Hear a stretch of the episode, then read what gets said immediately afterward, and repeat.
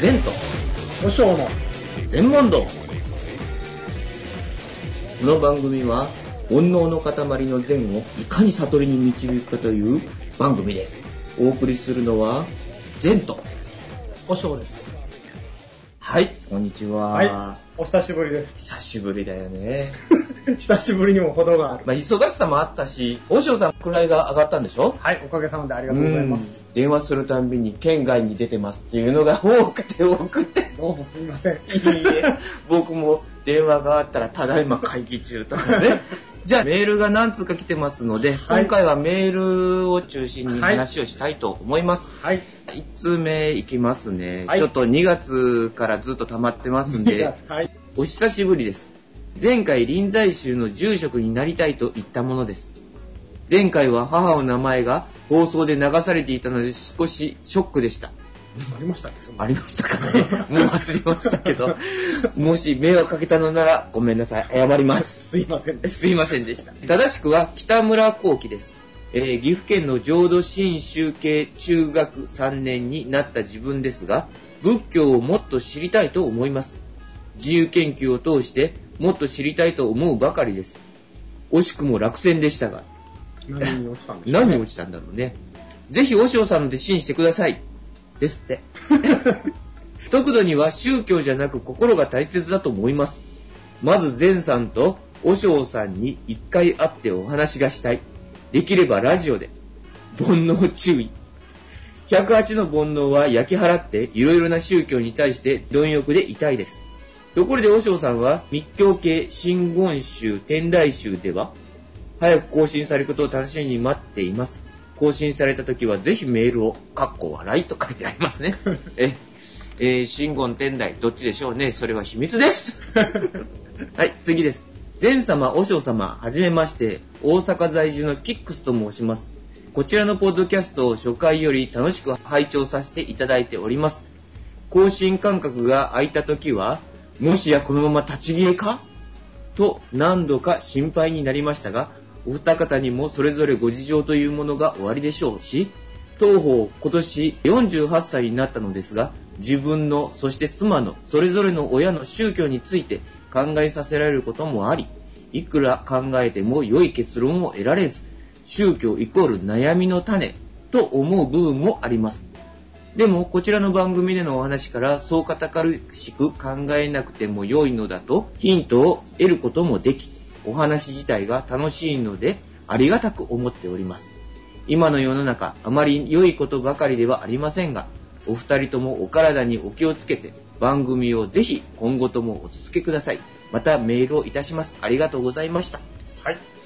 いいねこうやっておはげ、励ましですよ。これはもう本当に僕たちにとっての。はい、次です。前さん、おしょうさん、こんにちは。愛知県の大場慶三郎です。今年も日渡りしましたか？お支え正直待ってました。局長のツイッターはフォローしてますんで、局長経由でもいいので、次回は教えてください。はい。局長のあ婚活日渡りも見たいですし、まあ、あまり遠いと無理ですが。さて、和尚さんに質問です。私は実家が神道で自分が望んで仏教徒になったものですから、仏壇はある。過去もちろん、海岸供養はお世話になっている真言宗の和尚さんにしていただいていますのですが、実は位牌はありません。位牌はやっぱり祀るべきなんでしょうかもし必要ならどんな位牌を祀ればいいのでしょうかやっぱり先祖代々の霊位とかですか個人的には先祖だけでなく介護士という仕事柄今までお世話になった亡くなった利用者さんやその他死んだ愛犬など全てのものに感謝したいのでいつもお寺さんで拝見する三階万礼の礼儀。の位牌にはとても憧れます。ただ個人で祀るのはおかしいかもと思いまして、そうだ、和尚さんに聞いてみようと思いメールしました。いつ放送になるかわかりませんが、気長に待ってますので、よろしくお願いいたします。はい。はい。これについてちょっと関連したようなのがいくつかあるので、後でお答えします。はい。次です。3つ目をもらってました。はい。前さん、和尚さん、こんにちは。愛知県の大場慶三郎です。更新がすっかり滞ってますが、副住職になり忙しいのでしょうかね。一応前もってですが、今度こそ局長と前さんとリスナー集会を兼ねた日渡りは実現するのでしょうか。決まったら行ける距離なら行きますんで、更新してくださいね。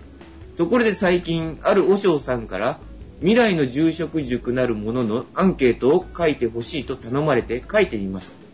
しかし、いざ聞かれると、あなたにとってお寺とは何ですか？住職のお寺の目指す方針をどう思いますか？これからのお寺に何を求めますか？今後お寺は地域社会のどの部分に必要と思いますか？などと悩む内容で用紙に20分から30分くらいで書けると思ってあったけど、2時間かかりました。で、和尚さんに質問です。和尚さんの目指すお寺ってどんなものですか？気になったので教えてください。深いですね。うーん。はい。じゃあ次です。和尚さん、善さん、こんにちは。いつも楽しく拝聴する前に苦労もしている Z と申します。うーん、どっかで聞いたね。恐ろしいね、この人。わかりませ。うん 今日は和尚さんと善さんに愚痴を聞いていただきたくメールいたしました。いや、メールではまどろっこしいので番組に呼んでください。ではよろしくお願いいたします。いいのかね、この人読んで。ちょっと怖いね。知りませんけど、怖いで怖いで。前さんにお任せいたします。では、お呼びいたしましょう。Z さんです。どうぞ。こんにちは、Z です。どうも、はじめまして。よろしくお願いします。は、はじめまして。呼んでいただいてありがとうございます。あ、猫かぶりの Z。愚痴なんですけど、いいでしょうか？何でも、いいよ何なりと答えれることだけしか答えませんがはい。実はですね、うん私の実家でお葬式がございまして、ほうほほうほでもですね、家人がみんな信仰心が薄い上に、う。うん。宗教に無頓着で、うんはい宗派もわからないんですよ。えちょっと待って。えはい仏教？キリスト教？まあ、神道ではないだろうな、仏教徒ではあるけど、みたいな。それは分かってるんですけど、宗派が分からなかったんですね。う。なるほど。あ、なるほどね。はい。で、ちゃんと、あの、お参りはするんですよ。納骨堂に行ってお参りとかはするんですけれども、お墓とかも行きますし。うん。でも、あの、宗派が分からないので、お葬式まずあげれないじゃないですか。あ、どこに頼んでいいかわかんない。そう。なので、親戚にとりあえず確認いたしました。うん。浄土真宗本願寺派だって聞いたんですよ。うんうん。あ、そうなんだっていうことです。まあ、近くのお寺さんにお願いして、お葬式を挙げていただきました。はいが、が？その後ですね、もうちには信仰心が薄いため、仏壇がございませんで、う。はいはい。仏壇を買おうといたしました。はい。はい。で、その時にですね、うんまあ、仏壇ってどう買ったらいいのかわかんないので。納骨堂のお寺さんに電話してみたんですよ。はい。い。はい。そうするとですね、う。はなんと、うん。い。なんと。浄土真宗は浄土真宗なんですけれども、はい。はい。西本願寺ではなく、大谷派東本願寺 え、ちょっと待って。西と東が間違ってたってこと？そう。かなり様式が違うらしいですが、違うの？西と東で。違いますね。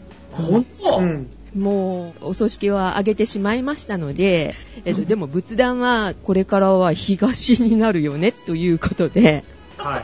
はい。はい。で、四十九日が済んだ後には、はい。仮のお位牌だったものを、はい。うんうん。本当のお位牌に変えるじゃないですか。はいはい。はい。で、その時に、あの、戒名、法法名っていうのかな？はい。お東だと。そうですね。おで、それを書いていただかないといけないんだけど、東と西と、もしかしたら違うかもしれないじゃないですか、その法名の付け方っていうの。はい。おまあ、たまたまあの、浄土真宗で西か東ぐらいで済みましたけど、もしかすると全然違う宗教かもしれない？うん。おこともありえますよね。ありますね。うん。こういう時って、お尚さん、どうなるんでしょうか？えっと、本来ですね、はい。前さんのところはそうなんですけど、うちのお檀家さんなんですよね。はい。私から見て前さんはお檀家さん。うんで、前さんから私のお寺を見ると、旦那寺って言うんです。え、旦那寺っていうそうです。おはい。で、旦那寺もそういう宗教行事に関する一切の疑問、質問、悩みは、その旦那寺の方にご相談いただければ、い通常は、その旦那寺の住職なり副住職なりがご指導してくれるというのが一般的なんですけども、うん。そういうふうに、えー文家さんで出られて、えー自分のところは仏さんがいないとか、そういったところは、まあ、旦那寺がありませんよね。うんうん。あと、旦那寺があっても、それがどこなのかわからないような、その Z さんの家みたいな感じのところ。はい。そういうところはどこにじゃあ相談して、どういうふうにするのかっていうことになりますよね。はい。なので、やっぱり本家筋の方にきちんと聞いてみて、自分が何宗、何派なのかっていうのはきっちりそこだけは押さえといた方がいい。じゃないと始まらないと思うんですよね。で、えっと、先ほど、えっと、西と東の話をね、ちょっとされたんですけども、はい。調べてみたんですよね、そういうこともね。うん。そうすると、お同じ浄土真宗内であれば10%あるらしいんですよね。おー、そんなに？はい、10%あるんですけども、その中ではお坊さんも天パができるほど、やっぱりあの浄土真宗として一つのグループなので、あまりこだわらなくても結構ですと。おで、さっー。き、レッドさんと同じような感じで、同じ例が載ってたんです。西と東の違いそうですそうです。西でお葬式を挙げて、西で、えー法名をいただいたんだけども、うんうん調べてみたら東だった。似たような人いるんですね。移るにあたって何か支障はありますかっていうようなことで、ベストアンサーで選ばれてたのが、はい。浄土真宗のお東の方のお坊さんのアンサーで、うんで、まあ、派閥はいろいろあるけれども、天パっていうのがお坊さんの中でもあるぐらいだから、こだわらなくても結構ですと。うんお法名に関しては禁じ、えー禁止されている文字ですね。うんっていうのが、その各派によってあるそうなんです。うーん。なんかもしそれがついていればちょっと付け直しということになるかもしれませんけども通常ですと付けていただいた法名をそのまま次のところでも使えますよというふうな形で書いてありました。お嬢様のところではそういう経験ないですか？そうじゃなくて私は例えば多宗派の方が、はい。まあ、自分のところのお嬢さんと喧嘩してもうあんなところの檀家は嫌だと。だからお嬢さんのところの檀家にしてくださいって言って来られたりすることはやっぱりあるんです。うんでもそうすると先祖代々ついている戒名はうん。私の宗派とは違う戒名の付け方がしてあるんですよね、うんうん。でもうちの場合だとそのままの戒名でお受けいたします。で次亡くなられた場合あは、えっと、我々の宗派の戒名をつけますよということです。例えばですね今ちょうどお話に出たんで浄土真宗の場合は上に釈っていうのがつくんですよね。はいはい。何々っていう風な形で。で、私たちの宗派の場合は、例えば、因合同合戒名っていう風な感じで、何々因、うんなんとか、なんとか文字とか、ね。そういうような形で名前がつくんですけども、うん。だからもう基本的に文字数も違えば、うん。あの、様式もまるっきり違うんですけども、今までのご先祖さんはその釈、何々っていうのを連れてこられて、うん。で、今度うちに入団された方は、えー何々院、何々、何々個人とか、そういうふうな形うん。に戒名が変わりますよ、というふうな形ではお話しします。やっぱり和尚さんのところにもその禁じとかそういうのはあるの、はないですね。基本的に、あの、差別戒名の問題であったりとか、いろんなことはありますけども、うんこの字はダメだとかいうことは、あないうん、あの、道義的なもの以外はないですうね。んはまあ、とにかく、お寺さんの方にっていうか、お嬢さんの方に相談するべきだっていうことですよね。うん旦那寺って旦那様のあの旦那ですか？い。そうです、そうです。で、基本的にですね、やっぱりそそういう旦那寺を持たない新入団の人とかですね、うん。で、どこの檀家にもこれから先も属すつもりはないとかいう方、うん。でもやっぱりその自分のところで、えーお仏壇を祀って、うん。で、お参りはしたいというような方がいらっしゃったらば、仏具屋さん、仏壇仏具屋さうん。んにご相談されるのも、もう一つ手かもしれませんね。ううんんまあ、各宗派によって、えー例えば真言宗何々派だったらこの飾り方、天台宗だったらこの飾り方、うん浄土真宗の何々派だったらこの飾り方というふうな形で、あの、ひな形っていうかね、そういうのを持ってあるんで、自分が今まで先祖代々守ってきたその宗派がどうだっていうことをこうちょっとお伝えすれば、うん間違いなく指導はしてくれるでしょうね。はい。あじゃあ仏壇の飾り方も違うわけ？全然違いますよ。仏壇自体も違いますしね。あそうなんだははい、私ですね、うん仏壇を買い揃えも、あの、私がいたしまして、ね。どうしていいのかわからず、それもですね、あの、あお寺さんに聞きましたところ、まあ、はい仏具屋さんに聞きなさいと。はい仏壇屋さんに聞きなさいと、先ほどね、お嬢様がおっしゃったようなことをおっしゃったんですが、はい。私、付き合いのある家具屋さんが仏壇部っていうのを持ってまして、で、え家具屋さんに相談に行ったんですね。ーはいはいはいはそうすると、あの、うん詳しい方いらっしゃらなくって、い。でしょうな。まあ、東と西は違うよっていうことで、まあ、見せていただいたんですけれども、中に何を飾っていいのかはわからないから、それは、あの、お寺さんに聞いてくださいということで、こういったその不明な点が多い場合は仏具屋さんの方が多分いいでしょうね、仏壇屋さんの。で、まあ、これを自分の収支は何収で、で、これとこれとこれが欲しいとか、もう確実なものがあれば、こういうでも、あの、家具屋さんであろうが、今はね、本当に贈答品屋さんが、あの、仏壇仏具を売ってたり、え？人形屋さんが仏壇仏具を売あって、たり。人形さん、うん、この辺はそうよ。ね。そうよ、そうよ。だから結構いろんなところがやってらっしゃるんで、これが欲しい、こういった形式の位牌が欲しいとか、うん。そういううん。確たるものがあれば安いところでね、うんうん。すればいいと思いますけども、不確かな部分があって、指導を仰ぎたい場合は、あの、老舗じゃないですけどね、うんうんうん。昔からその地域にある仏壇仏具屋さんの方が多分苦労はされないんじゃないかなと思いますね。で、家具屋さんの方に伺った時にですね、お寺さんの方が、これとこれは絶対いるからっていう方もいらっしゃるので、あの、お寺さんにはちゃんと相談してくださいって言われたんですよ。はい、はい。お嬢さんもそういうことってありますか？あのですね、本当にですね、うん。ものすごくこだわるお嬢さんもいらっしゃいますし、うん。大体面倒くさいことを言う人は、あれなんですよね。よく分かってない人が多いですけどね。いやもう本当になんか、わけのわからんこだわりがあって、これはこうしなくちゃいけない、あれはしなくちゃいけない。ものすごく口うるさくおっしゃる方もいらっしゃいますし、だからそういったことで、やっぱり以前トラブルがあったんでしょうね、そこのお店も。うん。例えば、お大師さんの掛け軸をこっちにかけてくださいねとかそういうのはあるんですけども、やっぱり、その全然違う宗派のお大師さんがかかってたりとかですね。おいおいおい、これは違うだろうと、いや、ありますけど。そういうなんか極端な間違いをされない限りは、私のところはそんなにうるさく言ったりはしませんけどうね。んありますよ、やっぱり難しいことをおっしゃる方とかですね、うんこだわりがすごくあって、うん根拠もないこだわりだったりするんですけどね。ちょっと笑っちゃう時あります。ちなみにうちの仏壇は目の前にあるけど、ちゃんと揃ってる？はい、これはもううちの宗派としてはもう最高ですね。あ、そうですか。ありがとうございます。で、その仏壇の中で一つすっごい気になったことがありまして、はい、うん仏様、はい、えー仏様をはい仏壇屋さんでも求めることができますよね？家具屋さんとかでも。でも、私の場合は掛け軸だったんですけども、阿弥陀如来様の。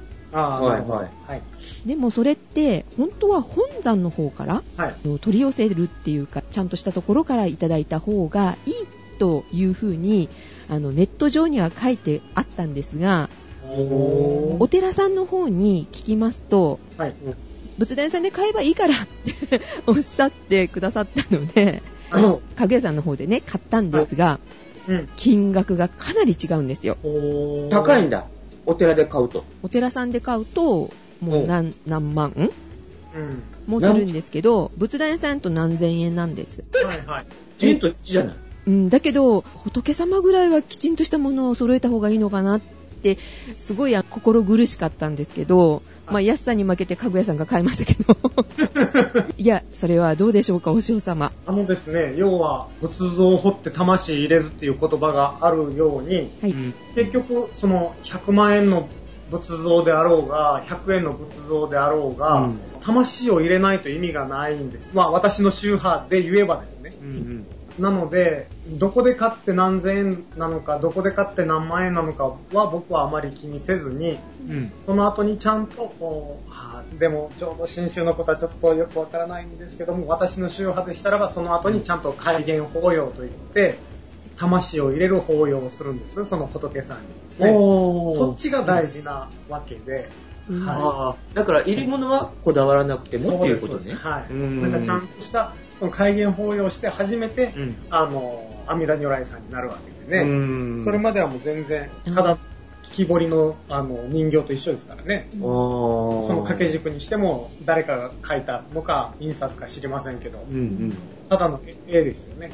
それがうんご本尊さんになるのは、その改元法要をしてからっていう風に私は思います。まあ、し宗派によって多分ね、ああ、そうかそうか。うん、密教があるところないところいろんなあれがありますのでだからそういった意味でもしかしたらそのおかじとかをしたやつを本山から取り寄せると高いとかそういうのがあるのかもしれないですねあーその宗派そうかそうかそうか。私の方はあのありがたいことにその四十九日に合わせてお寺さんの方にあの持ってきてくださいっておっしゃったんですね、うんはいはい。はい、ご本尊とそれとお位牌ではないんですけどはい。大谷派の場合は過去帳というものはいはいなんですよ。で名前が書いてあるその分と持ってきてくださいと。そしたら魂を入れますのでっておっしゃいましたあじゃあよかったね。それでいいです。よ、じゃあ何千円のやつでもそっちの方がラッキーだったですよねあーということなんですね。うーん。なるほどね。あこれちょっとすっきりしました。本山からあの取り寄せなかったのでどうなんだろうって思いながらね。なるほど。で、そのさっき言ってた名寄せ帳え？何？あ過去帳はい。過去帳って何？あそこあるじゃないですかえ？過去帳それ過去帳でしょ前さんのところも過去帳なんですか？いや過去帳はありますよ。あうん。ゼさんの家は、すごく歴史が続いて、あの、名家なんで、きちんとしたものが、お仏壇を見ると素晴らしいです。え、すごいの？これ、はい。確かにね、なんかね、位牌も2つあるし、中にいっぱいぎっしり板が挟んであるわ。名前が書いて。ここは、うん。今は仏壇の前で収録してるんですけど、まあ、ありがたやありがたや。うちは古いからね、多いんだ。大谷派の東本願寺の場合は過去帳にお名前を書いていただいてっていう形で、お位牌っていうものがないんですよ。でお参りするのは阿弥陀如来様にお参りする形ですよね。位牌が置いてないの？位牌というものはないんです、うーはい。ん。まあ、それは置いといてはい。今お香にはまってるんですねああ、いいことですね。、お香って3回こう頭にこう、むにゃむにゃっとするやつ？宗派によって違うと思うんですけれども私の場合は1回だけみたいなんですよねああ、ですね。はい。で、お焼香のお香もなんですけども、お線香のお香、はい。どどちらも揃え始めたんですね。で、仏様は、そのお香を召し上がるみたいな感じで、ネット上には書いてありましたので、いいお香を炊いてあげた方がいいんだなって思ったんです。はい。うん。家の匂いにもなってくるじゃないですか、お香って。そうなんですよね。うんなので、私にとってはちょっと高めなものを買ったんですけれども、はい。うんはい。そうすると全然違うんですね。今までその辺のスーパーで買ってたものと。違いますよね。すごいですよね。毎日あの楽しんでおりますが、お線香とお焼香のお香ははい。使い分けがあるんでしょうか？なんか意味がありますか？お線香っていうのは、ああいう練り、まあ、練り物っていうんですけども、はい。うんあれはまあ、要は香木を削って、うんで、それを練り込んで、うんで、棒状に丸めて、で、日常お線香をあげたりするねはいはいはいはい、お香をあげるのに、えー便利なように、つい最近、ああいうふうなものができたわけであって、要は簡素化するためのお線香って？はい昔はなかったってこと？そうです。よ、香木をこう削って、それを、はいはい。はい。あの、白檀とか、そうですああいうやつですよね。うん。なんかああいうやつを削って燃やして、で、それで煙を上げてたわけです。うんうんうんうん。ただ、やっぱり現代そういうのは難しいじゃないですか。うんうん。さあ、あの、ご先祖さんにお香を炊いてあげようと思って、で、うん。コリコリコリコリ削るとか、で、火種をちゃんと作ってね、で、うん。その火種の上にそれを置いて、で、うん。燃やして、でですね、で、そういうことを簡素化するために練り線香、あの、今でいうとこの線香ですね。おそういったものができてきたわけであって。うん。だから、お嬢さんとかでも、うちの宗派は2本立てるとか、うちの宗派は3本立てるとか、うんうん。ねえね。偉そうになんか言うけども、あれは結局もともと線香中もの自体がもう簡素化されたものなので、うんあまりこだわらなくてもいいもんだというふうに思います。で、先ほど Z さんがおっしゃってたみたいに、要は線香であったりとかお香であるっていうものは何でするのかっていうと、うんお香っていうのは粒子が細かいですよね。だから、戸を閉め切っても隣の部屋にも行くし、行くし。で、そういうような形なんで、あの世の世界のこっち側で炊いてあげたいい香りは、あの、登っていって、えあーーあの世の方にも行くっていうふうに信じられてるっていうのが一つ。で、もう一つは、Z さんもおっしゃってたみたいに、うんすごくいい香りだと。だから手を合わせる人も、家の人もみんなが心を沈められる。鎮静効果も。そういった拝む方にも、とってもそうですし、その仏さん側にしても、うんうん喜ばれるというふうな形で、お香っていうのはね、最近でいうアロマセラピーみたいな感じそうそうそう。お香っていうのはすごく自分の気持ちをうんうん神聖化させる、あれがある。ということです。はい、わかりました。あと、お供え物なんですけれども、はい。うん。これも宗派によって、あの、いろんなお供えがあると思いますが、はい。おあの、例えばね、あの、ご飯？うん。はい。するとこもあるし、なんかお酒みたいなのをするところもありますよね。うん。お水なのかな、いろいろですねうん。お花とかね。うですね。ん。あれも意味がありますか？はい。基本的に仏さんの方にお供えするものとしては、お水、うん。ご飯、うん。お餅、まあ今でいうとこの団子っていうんですかね。ああいう穀物類とお水ですね、は、あーお供えするものなんです。で、うん私たちが必ず法事の時とかは、霊句作法って言って、えー幽霊の霊ですね。うんうん句は供養の句。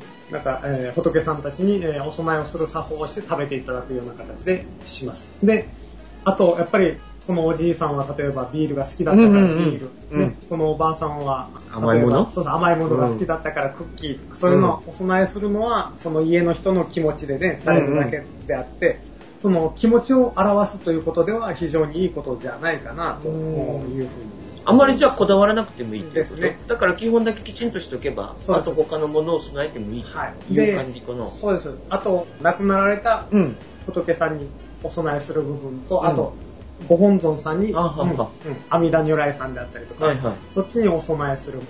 それは、あまた違うんですよね。だからそうなの？あうん、果物であったりはいはいはい。そういったものは仏さん、あの、阿弥陀如来さんだったり、そういう本尊さんに対してのお供えですよね。果物とかが、うんえー昔、その、果物のことを水菓子って言ってたんで、それが今のお菓子と変わってきてて、羊羹とか水羊羹を連想してしまったの。水菓子って言ったら果物。果物のことなんだ。でそれが今のお菓子に変わったっていう説もあるし。うんうんまあいろいろ、だから、あとはもう自分の気持ちっていうことがあるんですよね。うんそれと、お花ですね。あと、お花言ったんですけども、お花は、じゃあ、これは仏さんとか、ね、ご先祖さんにあげるんだったらば、向こう向きに飾るべきですよね。あ、自分の方に背中を向けるっていうか、うん裏を見せるとか、葉っぱの。ですねう。ん。でも、手前側向いてますよね。そ、あそうだよね。うんうちもそうだよ。うん。どこの家もそうですけど、うん大体そうですよね。うん。あれはやっぱり、拝む人の心が、をまず和やかにさせる。和ませるために、花をこっちに。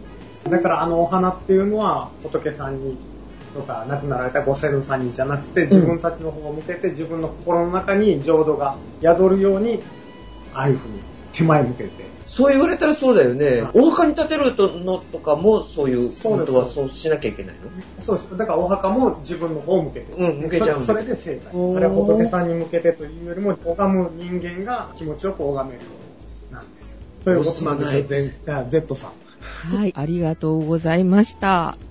だったな、今。まあ、いろいろわからないとインターネットを使ってね、調べたりする世の中であるんですけれども、名前をつけていただく、法名をいただくのも、最近はネットでいただくっていうのもあるみたいで、あの、事務用品を頼んだら、明日届くアスクルってあるじゃないですか。それに似たような名前が あるんですけどね。お坊さんすぐ来るみたいな名前の。事務用品やかってありがたみがないですけれども、まあ安いよという売りでね。そういうのをご存知でしたか？戒名とか法名のことは知りませんでしたけども、お坊さん派遣のやつは知ってます。戒名もすごい安く2万からありますみたいな。うんそれって中の人はどういう人なんだろうってすごい心配なんですよ。あのですね、つけるのはね、はっきり言って簡単なんですよね。ええ私はそのお葬式をするにあたって必ず例えば、えー前さんのお父さんが亡くなったということであれば前さんに来てくださいと、うんで亡くなったお父さんはどんな方でしたかとかそういうインタビューっていうかきちんとしてう、ん。でいや、こうこうこんな人でした、頑固な人でした、うん。優しい人でした、厳しい人でした、うん。いろんな話を聞いて、こういうエピソードがある。で、子供をこんな時も逆境に耐えてこういう教育をしてくれた、これ感謝してるとか、そういう話をよく聞いて、で、将来名前をね、戒名を見ると、あ、このお父さんはこんな人だったなってみんなが思い出せるような名前にしたりとか、そういうふうなことを考えながら一生懸命戒名をつけるんで、だからもうお葬式直前ギリギリまで戒名が決まらないことの方が多いんですよね。でもやっぱり縁もゆかりもない人であれば、うんうんあの、要は喜びそうな字っていうのはあるんですよ。あの、どこに出しても恥ずかしくない字。うんうんうんうん。うん。ね、うん徳であったりとかね、うんうんうんなんかそういう字を使っときゃどっからもクレームが出ないっていうような名前を適当にピッピッピッピッって書いて、はい、えやっときゃいいわけです。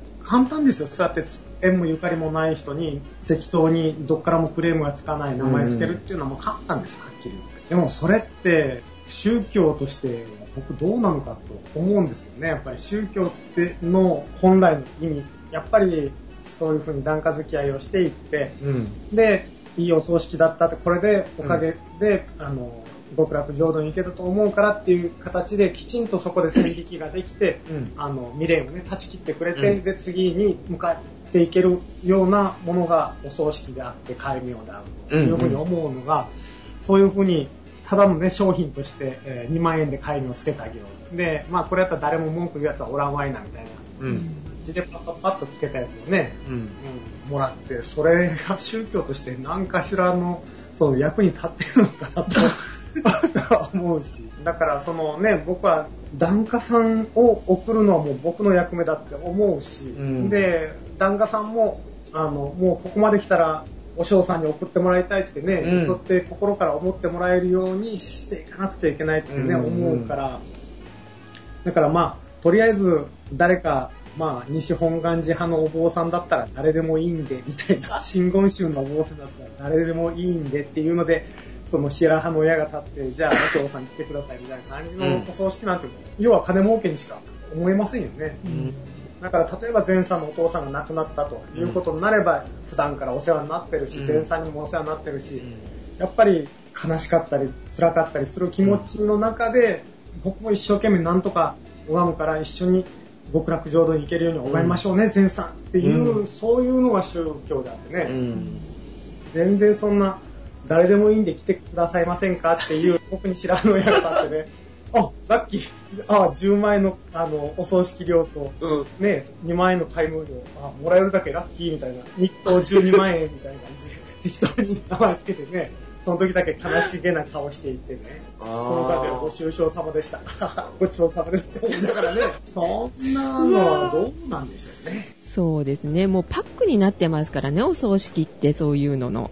でしょう。うんん、とても私は寂しかったです。そう、はい Z さんのところのご実家がね、何県で都会なのか田舎なのかもわかりませんけども、東方こちらはすごく田舎なんですよね。そうそうそうそう。うん、檀家制度っていうのが根強く残ってて。そう。そうこれが元来日本のあの本来あったね、うんうん宗教の姿であって、まずはお葬式をする前に、いいお寺さんに出会わないといけないってことですね。そうなんですうん僕思うんですよ。だから宗派はもうこだわらなくてあまりいいような気がして、うんメールをいただく大場さんも私はもう真言宗のお寺さんによくしてもらってるところあるんで、神道を出てそこにお世話になってますってはっきりおっしゃってますよね。だから多分素晴らしい出会いがあったんだろうな、この大場さんはっていう思いますしね。大場さんがおっしゃってましたね、位牌は祀るべきなんでしょうか？っていう風な。そうですね。お祭りになられていいんじゃないですかね。で、それこそまだね、神道から抜けて自分が真言宗に入られたばっかりだっていうことなので、えーうん戒名がついてる仏さんは多分いらっしゃらないと思うんで、うんえーここに書いてある通り、先祖代々の例ね、うんそれをまずされるのがいいと思います。それで、その後に書いてあったんですけども、うんなんか3回になるえーそうです、えー介護士という仕事柄今までお世話になった亡くなった利用者さんやその他死んだ愛犬など全てのものに感謝したいので、えー、3階番でのおお位牌をとっても憧れてますというふうな形でね、書いてありましたけども、3階番でっていうのは、欲界、色界、無色界って言って、その3つの世界なんですけども、要は僕たちが死んだ後に、うん。輪廻転生ってありますよね。輪廻転生で、その欲界、色界、無色界のどれかにの中にあの最後生まれ変わるって輪廻転生するんですよね。だから、うーん。要は、あー生けとし生けるものみんなを、うんっていうことで三階万霊っていうな。だから、これは結構ね、あの、毎朝毎晩きちんとお参りする自信がある人は三階万霊のやつをしてもいいと思いますけども、うん逆に粗末になる可能性もありますんで、ああ、じゃあ僕ダメじうん。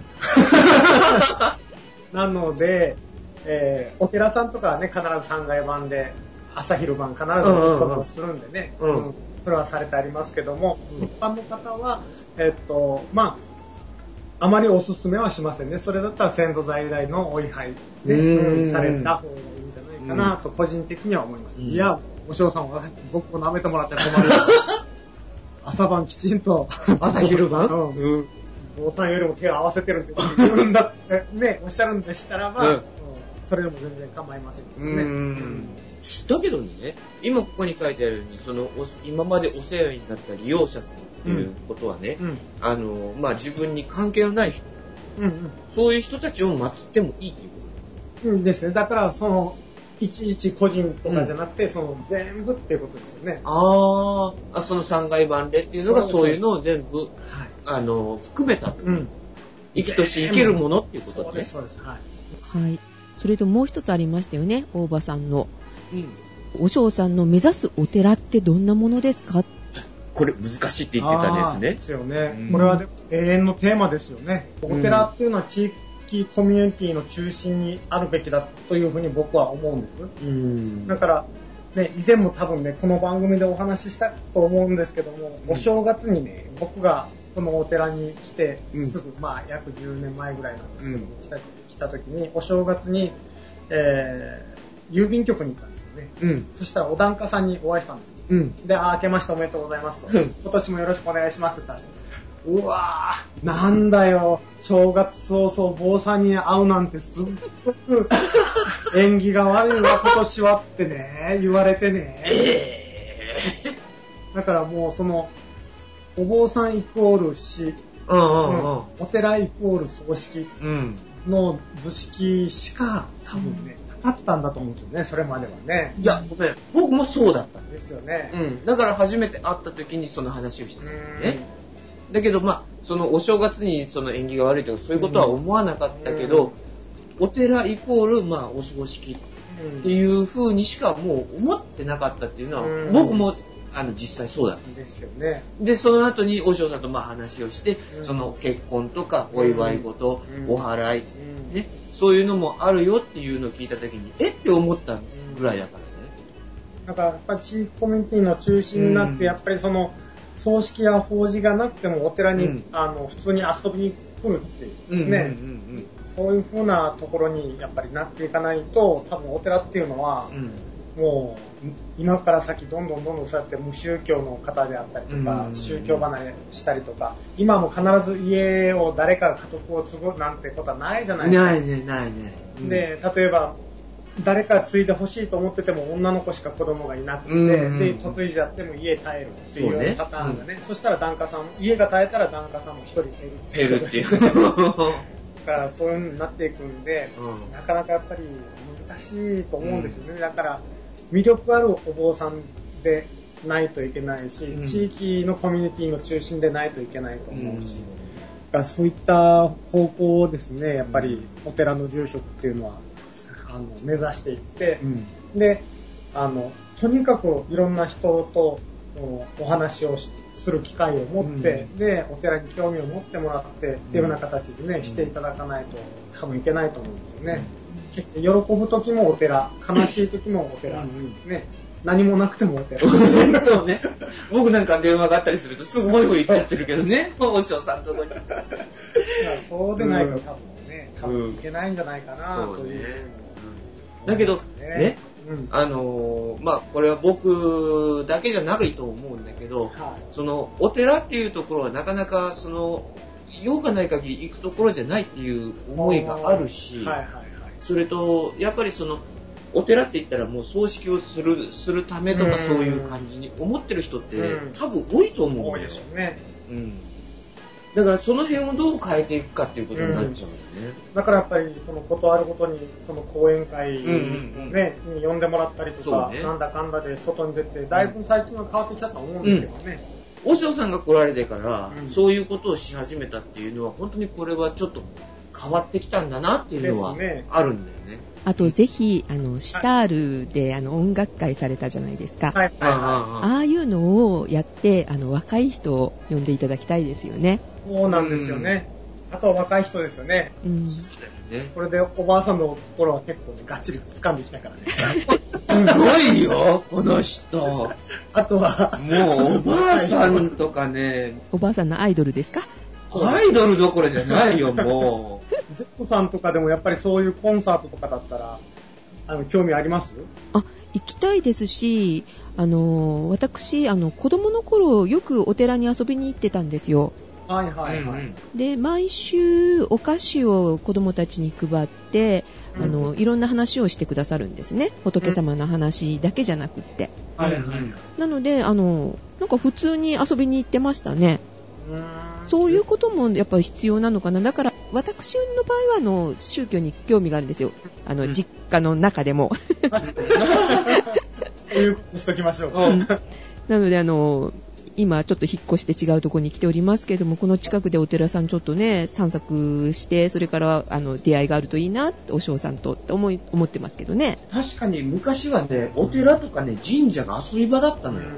あのですね、私最近思ったのが、子供が一人でその行動することが、あの今虐待っていうか、うんうんうんね、放放任するのは虐待っていう風な考え方運動もあるし。治安が悪いっていうのもあるし、そうなんですね。で、前さんはご存知の通り、私のお寺は国道沿いにあるんです。うんなので、えー行き来するのが、やっぱり国道を渡らなくちゃいけないっていうので、えー大変なところうんですよね。交通量多いしね、うん。今。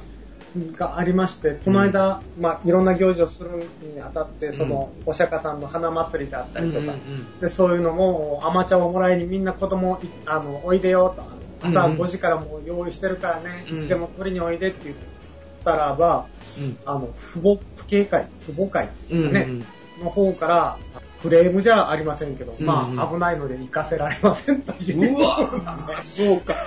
だから、そういう呼びかけを子供にしないでほしいと、父兄会っていうんですかね、うん。父母会の方に言えば、その各自の親の判断で子供を連れてきますので、というような感じで言われまして。ね、私は子供がいないっていうのもありますけども、うん。やっぱりちょっと最近のその親が子に対する気持ちであったりとか、うん。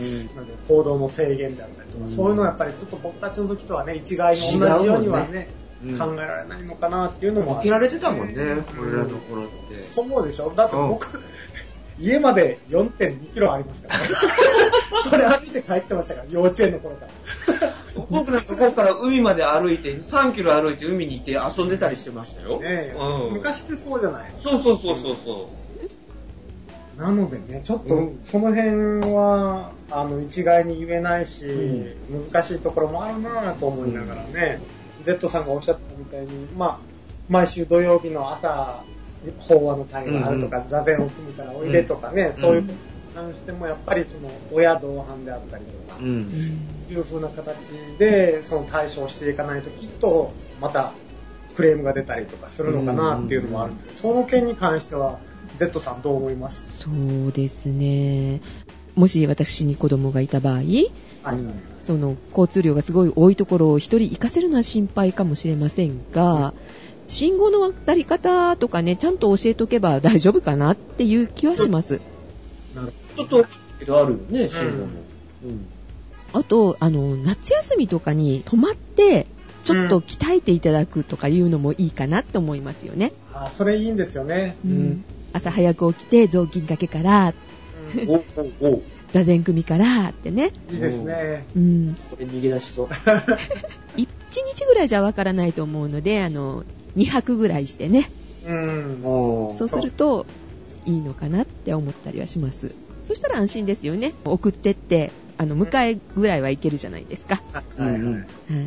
ね。うんやっぱり、あの、一般の方、Z さんや、そういう方が望んで、お寺に望むことっていうのはやっぱそういうところなんですよね。うん。ぜひね、そういう機会をね、設けていただけたらなと思います。ね、うんそしたら、Z さんも来てくれますか？えー私も泊まってあの雑巾がけ嫌だよ。いやいや、女に磨きをかけるという意味で。叩く方がいいな、あの、棒でポンって。え、そんなん言ったら俺なんか叩きまくられてるじゃん。よくわかってる。俺叩くためにそこにいるようなもんじゃん。よく言うよ。いやいや、あの、リスナーの身で失礼いたしました。はい、今日はどうもありがとうございました。ありがとうございました。ありがとうございました。はい、失礼いたします。はーい。まあ、でも、大場さんが言うように、その、どんな内容でっていうことを、うんそのお寺に何を望むのかっていうのは人それぞれものすごく大きい差があると思うんですね。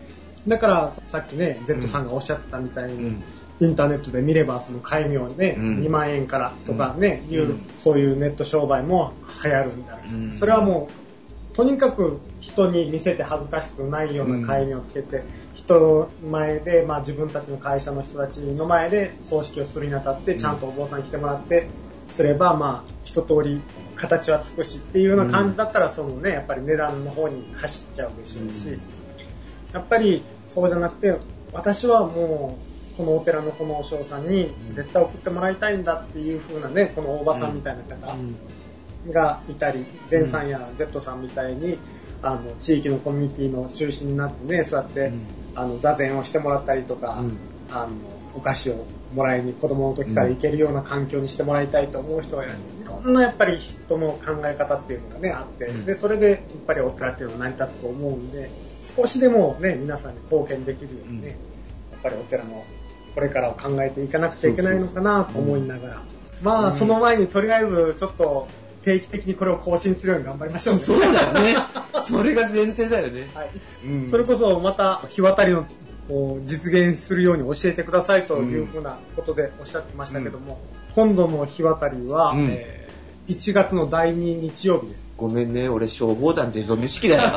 毎年それじゃん。そうだよ。毎年第二日曜が消防団出初め式。あもし大場さんよかったらまたメールください。はーい。ということで、お付き合いありがとうございました。お送りしたのはゼント。おしょうでした。はい、それではまた。さようなら。さよなら。